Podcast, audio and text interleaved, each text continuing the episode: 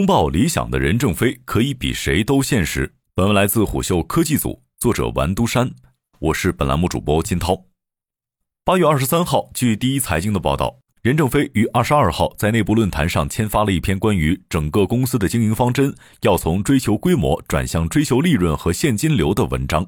简明扼要的标题道出了华为眼下最需要关注的重点：盈利能力。前不久，华为公布的经营业绩显示，今年上半年，华为实现经营收入三千零一十六亿元，净利润率百分之五，差不多是去年同期的一半。近两年，面对外部环境的变化，任正非一如既往地保持着未雨绸缪的管理理念。在这篇内部文章中，他直言，接下来华为需要把活下来作为最主要纲领，边缘业务全线收缩和关闭，把寒气传递给每个人。华为的寒冬论每隔几年就要提一次。其初心自然是为集团上下塑造危机意识，但在今年全球经济萎靡的背景下，任正非不再着力描写寒冬是如何产生的，而是直接给出了应变的策略：缩小战线，集中兵力打歼灭战。六年前，任正非曾在接受新华社采访的时候表示：“我们做世界上最难的、最不赚钱的东西，因为人们不愿意做。”现如今，他试图给华为谋划出最赚钱的未来。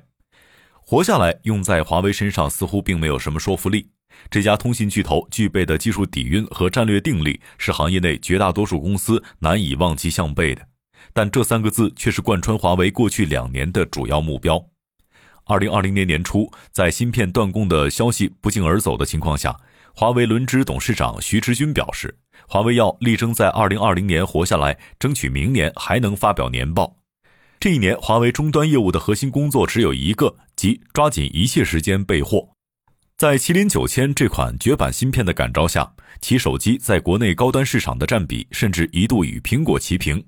与此同时，在年初的巴塞罗那电子消费展上，华为一改常态，着力展示一加八加 N 战略的布局，并在随后的一年里逐渐聚焦于可穿戴设备、智能家居设备、IoT 生态三条赛道。尽管华为从未披露过相关业务的详细营收情况，但结合市场表现来看，在华为2021年全球手机出货量暴跌百分之八十二的情况下，其消费者业务仍能维持两千四百三十四亿元的营收规模。匆忙上马的华为生态链可谓功不可没。直到2021年末，华为屡次提到的“活下去”，可能也只是在发挥着警醒的作用。因为在这一年，华为的研发投入创下了历史之最的一千四百二十七亿元，相当于该年度营收的百分之二十二点四。这一比例在全球科技巨头中仅低于 Alphabet。此时的华为并不像其自诩的艰难求生，倒像是在闭门修炼。但今年上半年，全球经济衰退让华为感受到的不只是来自于供应链的压力，更沉重的是来自市场的压力。现在，由于战争的影响以及美国继续封锁打压的原因。全世界的经济在未来三到五年内都不可能转好，加上疫情影响，全球应该没有一个地区是亮点。此番论调尽管听起来有些悲观，但也基本上是行业内的共识。在这样的背景下，任正非提出的第一项要求就是开源节流。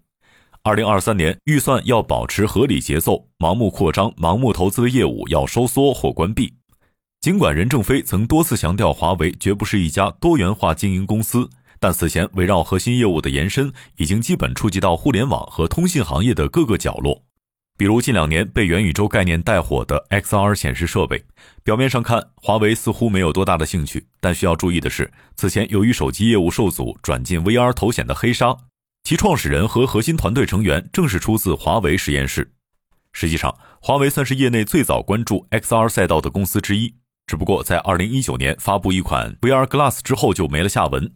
也许 VR 头显只是华为消费者业务的一次尝试，但这样的探索未来几年可能会越来越少。按照任正非的推论，华为的生命喘息期在2023年和2024年，这两年我们能不能突围，现在还不敢肯定。所以每个口都不要再讲故事，一定要讲实现。尤其在进行业务预判时，不要再抱幻想，讲故事骗公司。如果说彼时的华为需要不断的增加研发投入，去夯实自身在行业内的技术优势。那么今时今日的华为，在面对来自消费市场的压力时，则不得不通过做减法来保证活下来这个前提能够被满足。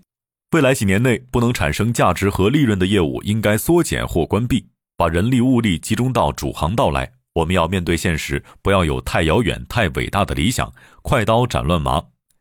在这段表述中，任正非着重提到了汽车业务。智能汽车解决方案不能铺开一个完整战线，要减少科研预算，加强商业闭环，研发要走模块化的道路，聚焦在几个关键部件做出竞争力，剩余部分可以与别人连接。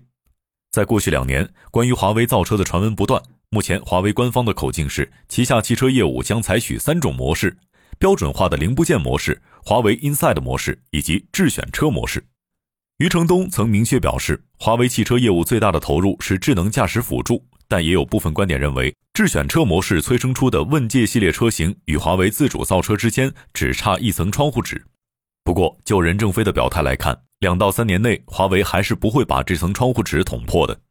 尽管汽车业务长期处于亏损，完全符合任正非的缩减标准，但考虑到其较长的研发周期以及终端业务未来增长曲线的属性，因此也不好判断华为会在多大规模上削减这一业务。更重要的是，智能汽车解决方案作为华为 ICT 基础设施的一部分，在产品规模化落地后，有望弥补终端业务因制裁而受到的损失。